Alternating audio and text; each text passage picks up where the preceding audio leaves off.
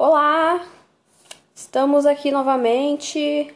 Hoje eu não tô trancada no quarto sozinha, eu tô sentada na sala de casa sozinha.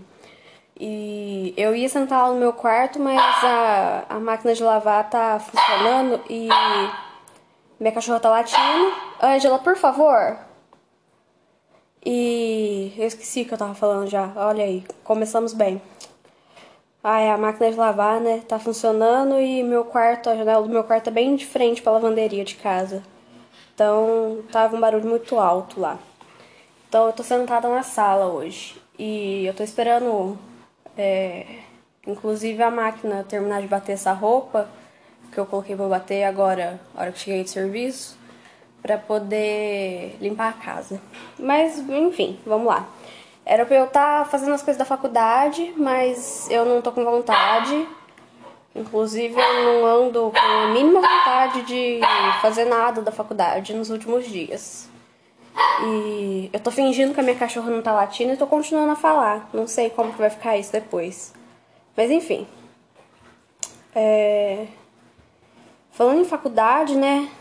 Eu acho que eu tô com tanta falta de vontade para fazer as coisas da faculdade, porque mês passado, no caso foi setembro, eu acho. É, é isso, né? Foi isso. Estamos em outubro agora.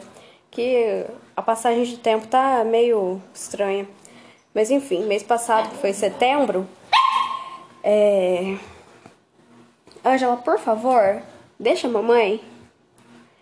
Enfim, eu a matéria que eu tive mês passado foi História das Artes. Histó História da das Artes. É, acho que era isso o nome da matéria. E consumiu toda a minha mente, porque era uma matéria muito longa.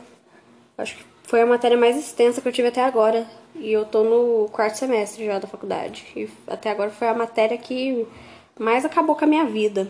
Que eu precisei me dedicar muito. E eu não tô acostumada a me dedicar para fazer as coisas, principalmente as coisas da faculdade. Eu ando fazendo o mínimo possível das coisas da faculdade. Mas enfim, essa matéria, História da Arte, me levou a, um, a uma noia, assim, um, uma espiral de noia, né? Que durou acho que mais ou menos uns dois dias e depois eu já parti para a próxima noia. Mas considerando até que foi um, um bom tempo, né? Enfim, quando eu tava estudando, né, a, a matéria começa desde lá dos primórdios da, da humanidade, quando surgiu o Homem das Cavernas e o Homem das Cavernas fazia pintura nas paredes das cavernas, né, a famosa pintura rupestre, com a intenção de capturar a alma dos animais para facilitar a caçada depois. Olha aí, ó, um momento curiosidade, momento fato curioso, fato histórico. Enfim, Aí depois de estudar essa parte aí de da arte rupestre, lá nos inícios do Homem da Caverna, é, a matéria foi para Grécia e Roma Antiga. E eu gosto muito da, dessa parte, né? Não, não sei muito não, mas eu gosto bastante. Eu acho interessante, eu acho muito bonito as coisas que tinha lá, né, na Grécia e em Roma também, antigamente. As artes que eles faziam. Era tudo muito bonito, né? Enfim. E aí, mais especificamente, quando eu tava estudando Roma, Roma Antiga, que tinha parte de arquitetura, né? É, cada vez que eu via algum prédio lá de Roma, eu sentia que eu conhecia aquele lugar. Então, eu coloquei na minha cabeça, por causa disso, que na minha vida, alguma vida passada, eu morei em Roma Antiga. E eu acredito muito nisso. Eu acreditei assim, agora eu já não penso mais, não tô pensando mais tanto nisso, mas por alguns momentos ali eu acreditei muito nisso e eu enchi muito o saco das pessoas ao meu redor com isso. E o engraçado é que acho que desde pequena eu sinto essa conexão com Roma meio inexplicável. Quando eu era pequena, eu tinha computador em casa, né? Eu era uma das crianças que, que tinha computador em casa com internet e tal. Mas a internet era ruim, né? Internet de escada, que fazia aquele barulhinho pra, pra ligar ela, sabe? Na minha cabeça isso tá fazendo sentido, tá parecido com barulho, mas não era bem assim. Mas enfim, E também uma criança de 6 anos, né, não tinha muito o que fazer na internet naquela época. E naquela época, 14 anos atrás. Eu tenho 20 anos agora. Enfim.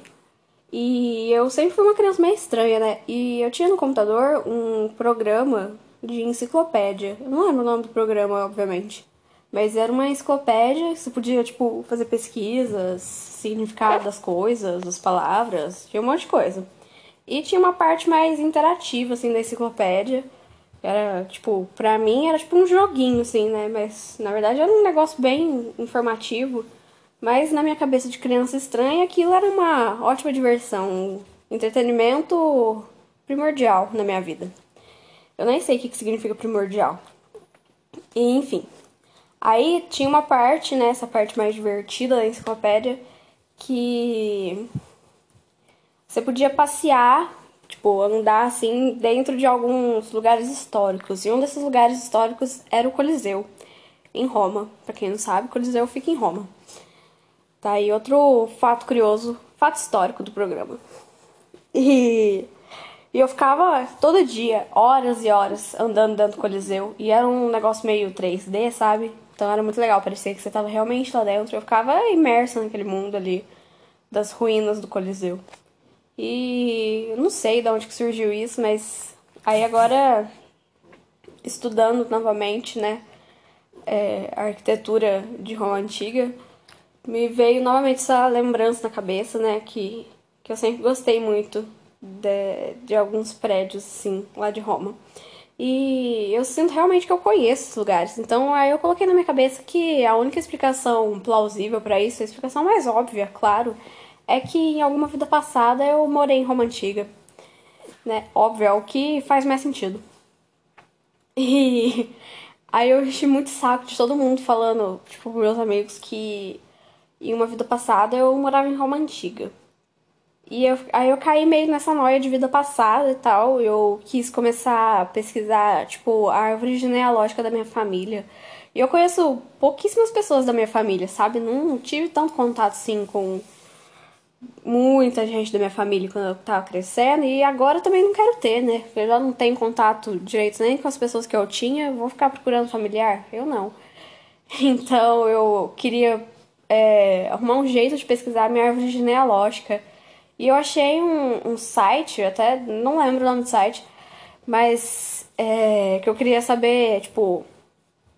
Ah, sei lá, qualquer coisa, sabe? Eu achei esse site que você podia pesquisar pelo nome, sabe, das pessoas e encontrava vários. O site puxava lá tudo que ele tivesse naquele nome é, de informação, sabe? informação, notícias, um banco de dados bem grande. Só que aí, aí eu fiquei super empolgada, né? Óbvio. Só que aí a hora que eu fui fazer a pesquisa, abriu um, a página de fazer registro no site. Aí eu tava fazendo registro e descobri que tem que pagar. Aí eu já desisti. Porque eu não tô. não tava com tanta vontade assim não, a ponto de pagar. E tinha até um, acho que um mês é, 30 dias, sei lá, alguma coisa assim, de teste grátis, né, que você podia fazer. Mas eu fiquei com preguiça. E aí acabou. Essa foi a o nível até onde foi a minha motivação, né, de querer saber as coisas. É, quando eu paro na primeira barreira, eu já desisto. Eu sou uma pessoa que desiste muito fácil de qualquer coisa. Inclusive, eu ando querendo desistir da faculdade em si já que puxamos esse assunto, eu ando muito desanimada de tudo. Então, assim, e olha que eu tô tra trabalhando meio período. Ano passado eu era tão animada, eu trabalhava normalmente, né? Que a gente não tava na pandemia, o mundo não tava acabando. E eu chegava em casa tarde, tipo, relativamente tarde, e fazia janta, e bebia cerveja, e estudava enquanto eu bebia cerveja. Depois eu ainda assistia série, e aí no outro dia eu acordava cedo pra, pra trabalhar de novo. E ia nesse ciclo, fazer muita coisa. Só que agora eu tô fazendo cada vez menos coisa. E eu quero fazer cada vez menos coisa, eu só quero dormir. Talvez isso seja um sinal de algo grave, né? Mas eu vou ignorar como eu faço com tudo na minha vida. Então eu tô para compensar o mês passado, tanto que eu me dediquei pra faculdade, esse mês eu tô ignorando a faculdade. eu tranquei o curso no meu pensamento. É, até agora eu, eu não fiz nem metade do que eu tinha que fazer. Gente. Os meus cachorros estão quebrando a casa. Mas tudo bem, depois eu vejo o que aconteceu. O que eu tava falando mesmo? Eu não fiz nem metade do que eu tinha que fazer, né? Da faculdade é dia 20, 21. Acho que é dia 21 hoje. E não sei. Eu vou ter que dar uma pausa para saber o que meus cachorros estão fazendo. Voltei e se normalmente eu já perco o fio da meada enquanto eu tô falando, agora que eu parei e fui ali no, no quintal, aí que eu não sei mesmo o que eu tava falando. Mas, enfim, acho que eu tava falando da faculdade, né? E esse mês a matéria não, não me encheu tanto os olhos. Até que não é uma matéria chata, mas não me convenceu o suficiente. Então eu tô enrolando o máximo possível. Provavelmente eu vou deixar pra fazer tudo no último dia possível. E voltando a falar das minhas vidas passadas, né? Eu acho muito interessante esse conceito de querer saber quem que você era na vida passada, considerando que você acredite nisso. Eu não sei se eu acredito. Às vezes eu acredito, às vezes não muito. Eu sou assim com tudo, na verdade, né? Eu mudo de ideia muito rápido, muitas vezes. E agora minha cachorra parou de latir, mas é porque ela tá dormindo em cima de mim e ela tá roncando. Só que meus outros cachorros estão aqui a todo vapor. Mas enfim, é, falando né, das vidas passadas. E aí eu comecei a tentar explicar para mim mesma cada aspecto da minha vida atual com alguma vida passada que eu tive. Como se, se cada vida passada minha ficasse um pedacinho da, daquela personalidade na minha alma. E quando eu retorno, retorno quando eu faço retorno para a Terra, para o mundo dos vivos, eu trago comigo uma mistura desses pedacinhos. Aí eu fico imaginando qual será o pedacinho que eu vou levar dessa vida, né? Porque eu sou uma pessoa muito caótica nessa vida, porque eu acho que já misturou demais. Eu acho que já tá na hora de resetar minha alma pra deixar pra lá tudo que eu já vivi nas vidas passadas. Se isso realmente é real, né? Fazendo essa, de novo essa observação. Que tô só imaginando, usando do da ferramenta da imaginação. Enfim, eu acho que tá bem na hora de, de resetar tudo, começar do zero, sem karmas, né? Que, né, eu não. Uma coisa que eu, eu acho muito nada a ver é quando as pessoas falam, tipo, acontece alguma coisa, as pessoas falam, tipo, ah, eu tô pagando por alguma coisa que eu fiz na vida passada. E eu acho isso muito injusto, sabe? Porque eu não, não queria pagar nem pelas coisas que eu tô fazendo nessa vida, que dirá pagar por uma coisa que eu fiz em outra vida, que eu era outra pessoa. Que, né, a gente não é a mesma pessoa sempre. Porque senão isso não faria sentido. E eu acho muito injusto você ter que pagar agora por uma coisa que, que você fez na, na vida passada. E a minha família é muito espiritualizada, né? Eu não sou uma pessoa muito religiosa, mas a minha família é muito espiritualizada. E uma vez a minha mãe falou que antes de você reencarnar, você escolhe Tipo, meio que escolhe onde você vai reencarnar, sabe? Eu não, não acho que isso seja verdade, eu não consigo acreditar nisso. Porque não faz sentido. Ninguém ia escolher reencarnar em certas posições. Tá ficando um negócio, tá ficando um negócio meio poético, filosófico, né? Não sei. Quem que ia escolher reencarnar para sofrer, para ser pobre? Todo mundo ia querer reencarnar numa pessoa rica, na vida de uma pessoa rica. E Outra coisa que eu fico pensando, será que antes de reencarnar, se isso for real, eu fico reiterando nessa parte do se for real, porque duvidamos de tudo, né? Mas enfim, eu fico pensando se antes de reencarnar, se a gente pode ver tudo que vai acontecer na nossa vida pra, pra fazer essa escolha, né? Tipo, ah, vou assim. Então você vê, né, tudo que você vai passar e ainda decide descer. Não, eu não consigo acreditar que minha alma fez essa escolha lá em cima ou lá embaixo, não sei. Acho que no caso, se fosse lá embaixo, é a gente não poderia escolher, né? Eu não sei como é que funciona isso. Eu não, não sou uma pessoa religiosa, né? Não, não entendo os conceitos de, de religião. Eu já até, tipo, pesquisei bastante sobre várias religiões diferentes, mas todas elas eu fico meio confusa, meio questionando tudo. Eu sou uma pessoa que questiona demais as coisas. Então eu não consigo ter essa fé cega em relação a, a alguma coisa, sabe? Alguma crença.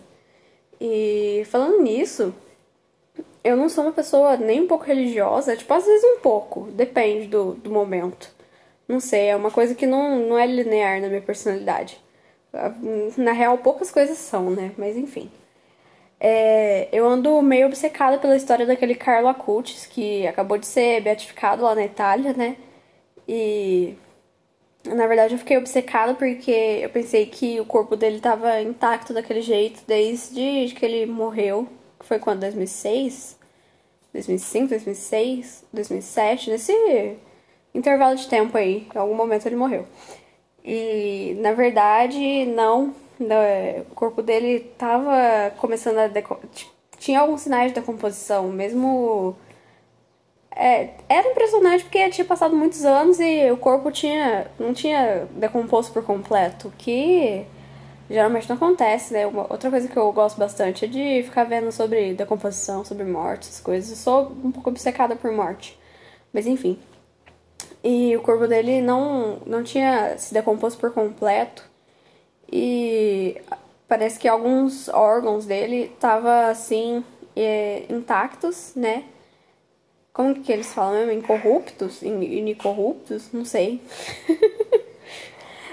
Mas enfim, tava, tipo, intacto, né? Como se ele tivesse acabado de morrer.